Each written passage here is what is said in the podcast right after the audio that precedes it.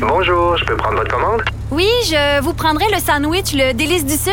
Par contre, j'enlèverai le poulet, l'ananas, les oignons puis le fromage feta. Votre auto, c'est un espace où vous pouvez être vous-même. Euh, donc vous voulez juste le, le pain et la sauce? Oui, monsieur. Elle mérite d'être bien protégée. Et vous méritez d'être bien accompagné. Trouvez la protection la mieux adaptée à votre auto avec Desjardins Assurance et obtenez une soumission en quelques clics sur desjardins.com. Comme les autres. Mario Dumont, un vent d'air frais. Pas étonnant que la politique soit sa deuxième nature. Vous écoutez Mario Dumont et Vincent Dessureau. Alors Vincent, la pandémie qui euh, n'a pas le même euh, le même impact en nombre de résidences ou personnes âgées frappées que le printemps passé. Mais euh, intervalles réguliers ici et là, on entend quand même des histoires d'horreur. Et là, c'est le cas dans une résidence des cantons de l'Est. Oui, et à chaque fois, ça nous ramène des souvenirs d'histoires d'horreur de la première vague qu'on espère éviter le plus possible lors de la deuxième. Mais malheureusement, à certains endroits, ben, les, euh, écoute, les, les, conditions se détériorent. Généralement, lorsqu'il y a une éclosion de, de, de, de, cas de COVID, c'est ce qui arrive présentement dans une résidence pour aînés de Sherbrooke. Euh, ce sont les employés de la résidence Brooks qui ont tenu à dénoncer la situation à TVA Nouvelle, donc où on parle de résidents laissés dans leur urine pendant des jours sans être changés ni lavés, euh, pas accès au bain, ça dure depuis plus d'une semaine. Les bon, les, les, préposés qui disent être complètement débordés, avoir besoin d'aide. Euh, lundi après-midi, la santé publique rapportait sept résidents, six employés positifs à la COVID. En plus, donc, on ajoute le personnel qui est en isolement préventif, donc les ressources qui se retrouvent extrêmement limitées. On manque de monde, on manque de matériel, on manque de temps, ça n'a plus de bon sens, disait une employée, entre autres sous le couvert de la Donima, euh, à un de nos journalistes. Euh, et on dit que les employés travaillent 12 heures par jour euh, depuis plus de huit jours consécutifs. On demande de l'aide donc de la Croix-Rouge, des gens du réseau public à leur situation qui est très difficile. Et à TVA Nouvelle, on essaie de rejoindre les gens de la direction de la résidence Brooks depuis vendredi. Impossible. Impossible de les rejoindre. Sur place aujourd'hui, un des propriétaires qui a été aperçu et qui répondait pas aux questions. Alors, difficile d'avoir des réponses sur ce qui se passe là-bas. Euh, et un son de cloche aussi inquiétant dans un des plus gros CHSLD du Québec, euh, le centre d'hébergement de l'hôtel de, de l'hôtel Dieu de Saint-Hyacinthe, où hier euh, des infirmières ont fait un sit-in, alors ont arrêté de travailler pour dénoncer leurs conditions de travail, constatant qu'ils étaient plus que trois infirmières pour 64 patients. Trois infirmières, deux auxiliaires pour 64 en zone COVID. Alors on peut s'imaginer comme la complexité d'une zone COVID. Ras-le-bol complet, c'est ce qu'on décrit au syndicat avec des euh, bon de, de, de se de l'équipement aussi là. Surtout de l'équipement. En fait, on dit l'équipement est tellement vieux et cheap que bon, on dit c'est des masques comme pour aller à l'épicerie. On comprend que c'est le masque là, de, de, procédure, mais que euh, les euh, les jaquettes sont trop petites, les gants ne couvrent pas les poignets, donc des gants trop petits. Euh, les jaquettes en tissu sont tellement vieilles qu'ils sont pleines de trous dedans. Puis on comprend que pas d'équipement pas de qualité, ça fait que tu as du personnel qui contracte la COVID ou qui se sent du moins pas protégé pour rentrer au travail. Le 6 de la Montérégie S s'est dit préoccupé. On dit qu'on n'était pas au courant pour les que l'équipement était inadéquat. Pour ce qui est du manque de personnel, ben, c'est un problème qu'on a dans toute la province. Alors on va essayer de trouver des, des, des moyens d'aider. Bon, on comprend Mais que quand, les pas parfait diri- ouais. quand les dirigeants comme ça, mettons de la, de- par exemple du 6 Montérégie Est, là, se disent surpris d'apprendre par TVA Nouvelles ce qui se passe dans leur 6. Là, tu te dis, OK, est-ce que ce sont les gens locaux, syndicats locaux, qui, qui, je veux dire, qui appellent les médias avant d'appeler? Parce que normalement, si tu manques de bon équipement, ou, tu, sais, tu parles à tes supérieurs, ou tu, sais, tu passes par, avant, avant d'appeler les médias, là, tu passes par les procédures internes. Oui, t'essaies ton chemin normal. Ben, t'es dans le chemin normal. Euh, Est-ce que c'est les supérieurs qui sont pas à leur affaire? Est-ce que c'est les chaînes de communication à l'intérieur de l'organisation qui sont déficientes? Mais c'est toujours, suis toujours surpris de voir que les dirigeants sont surpris d'apprendre dans les médias ce qui se passe dans un des centres qui est sous leur juridiction. En fait, pas juste, pas un petit qui est perdu dans le fond d'un rang, sais, il dirait, ah, ça, c'est notre, euh, en ordre de grandeur, c'est notre 48e le plus petit, là. Non, non. Le plus gros, un des plus gros CHSLD au Québec.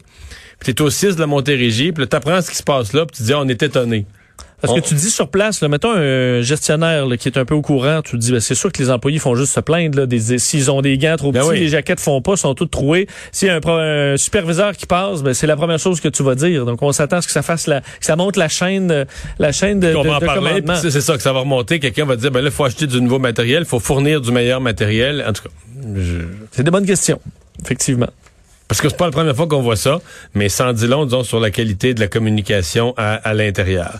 Scène d'horreur ce matin. euh, ce matin, pour nous, c'était l'après-midi là-bas, en Allemagne. Oui, euh, vraiment une histoire, une histoire terrible euh, qui frappe l'Allemagne aujourd'hui. En fait, on parle d'une voiture euh, folle, ou un conducteur fou là, qui a euh, foncé sur des piétons à Trèves, donc en Allemagne. Tu vois, au moins quatre personnes, dont un bébé. Là, et on voit les, les images sont terrifiantes avec une poussette là, qui a été frappée par le véhicule. Probablement là, qu'un bilan, que le bilan va augmenter parce qu'on parle d'au moins blessés, 15 ouais. blessés, dont certains dans un état grave.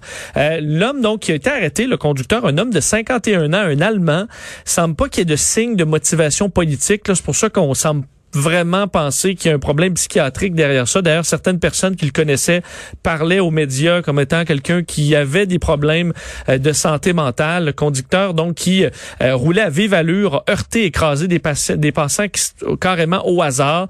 Euh, la porte-parole d'Angela Merkel a dit aujourd'hui, ce qui s'est passé à Trèves est choquant. Nos pensées vont aux proches des victimes, aux nombreux blessés, à tous ceux qui sont en ce moment en service pour s'occuper des personnes touchées.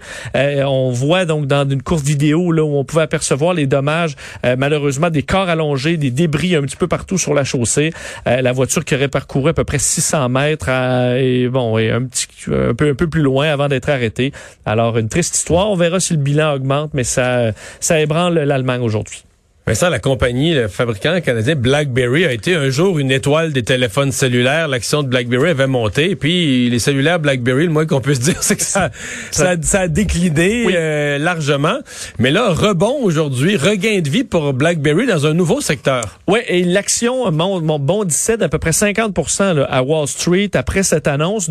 Quand tu t'associes à Amazon, généralement, C'est bon. C'est bon signe. Alors, les deux qui s'associent pour développer et commercialiser une plateforme dédiée aux véhicules connectés. Donc, on sait de plus en plus les véhicules vont être connectés, même autonomes. L'objectif, c'est euh, de centraliser les données qui sont recueillies par les différents capteurs des voitures intelligentes et s'adapter en fonction des informations. Parce qu'il y aura plein de plateformes différentes. Les véhicules vont, vont, vont se connecter. L'objectif, c'est que tous ces véhicules-là puissent euh, avoir de se partager de l'information. Alors, par exemple, si toi, ton véhicule là, se retrouve derrière un, un véhicule qui frappe de la glace, par exemple, ou de la glace noire, ton véhicule pourrait être averti, par Oui, exemple. J'avais pas compris qu'est-ce que c'était. C'est que les véhicules se parlent. Mais pourrait se parler. En fait, c'est que si tu peux centraliser les informations. Tu écoute, avec la 5G, entre autres, qui arrive, tu as une infinité de possibilités. là. S'il y a un accident plus loin, les véhicules qui pourraient être avertis, euh, s'il y a des changements dans des travaux, par exemple. Alors, toutes sortes d'informations qui peuvent être utiles. Euh, alors, t'imagines, au Québec, ça, ça pourrait être quand même pratique. Là. Euh, ça dit plaque de glace qui s'en vient. T'as pas besoin que quelqu'un lente, par exemple, sur Waze, en disant, en conduisant, ben, il y a une zone dangereuse. Les roues de l'autre véhicule ont dérapé sur de la glace. Le véhicule le reconnaît, puis ça émet l'avertissement au véhicule précédent.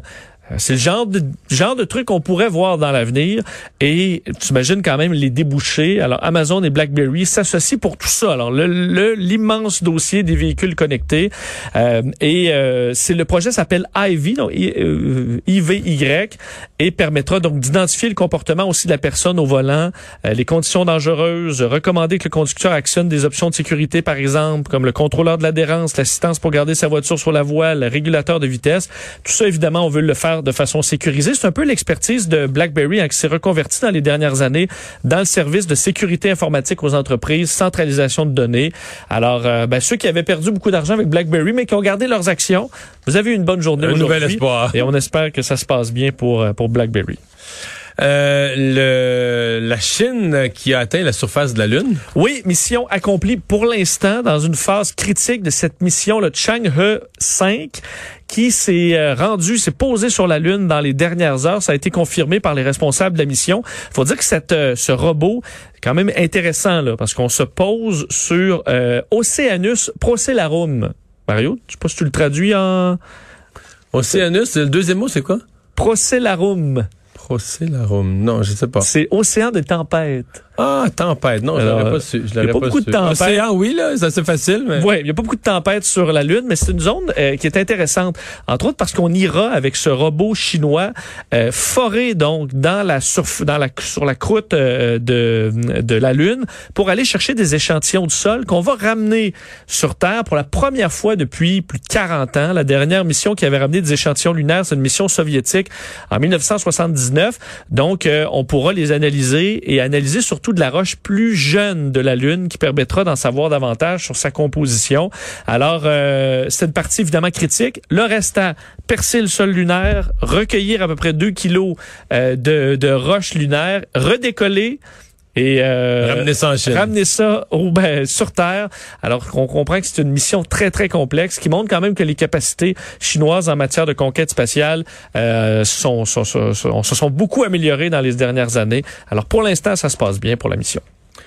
Là, hier, la semaine passée, tu nous as parlé d'un monolithe apparu, donc un morceau de métal très illustré apparu comme par magie en Utah. Oui. Hier, Alex nous a fait tout un résumé que celui-là en Utah était disparu. Oui. Il y en a un autre qui est apparu en Roumanie. Et là, il y en a plus de monolithe. Que celui en Roumanie s'est aussi volatilisé dans les dernières heures. Euh, pourquoi on l'ignore? En fait, il faut rappeler que c'est dans les, euh, une coll- sur une colline de Roumanie qu'on a reperçu. Faut vous dire, c'est un- une station de radio qui a reçu un message euh, comme quoi il y avait un monolithe, se sont rendus. Puis effectivement, un monolithe, plus une copie un peu cheap là, de ce qu'on retrouvait euh, en Utah, mais qui a la même forme. Et euh, ben ça s'est mis à. Que les médias locaux n'ont pas beaucoup parlé, mais sur les réseaux sociaux, ça a fait le tour du monde assez vite. Et euh, ben, il est plus là. Pour une raison qu'on ignore. Euh, tout comme ce qui s'est passé en Utah est pas toujours clair. Quoique, il y a certaines images qui ont sorti. Ce serait probablement des environnementalistes qui euh, ont brisé la structure de métal, disant que c'était pas ce qu'on devait faire, donc installer des structures euh, dans, bon, comme ça en pleine nature. Alors on des écolos qui ont détruit le beau monolithe. ben, euh, c'est ce qu'on pourrait croire. Bon. Alors, ils ont même détruit là, vraiment, là, dans les images, semble vraiment détruire la- le, le monolithe en question là, pour le briser, pour dire que c'est ça qui arrive là, quand on installe des structures comme ça dans des euh, dans des parcs Ben oui. Et euh, c'est-à-dire que c'est une grosse pollution, c'était une roche sur de la roche. là. Un morceau de métal sur de la roche. tout à fait, tout à fait- c'était pas envahissant là. Non. disons, disons surtout c'était dans un coin qu'on connaissait pas. Il y a des youtubeurs qui avaient réussi, des, des randonneurs à repérer les indices parce qu'on n'avait pas dit c'était où. Hein. On voulait pas euh, justement que les touristes s'amassent autour du monolithe mystérieux. Euh, alors on n'avait pas donné son sa, sa- sa- sa localisation, mais certains l'ont trouvé.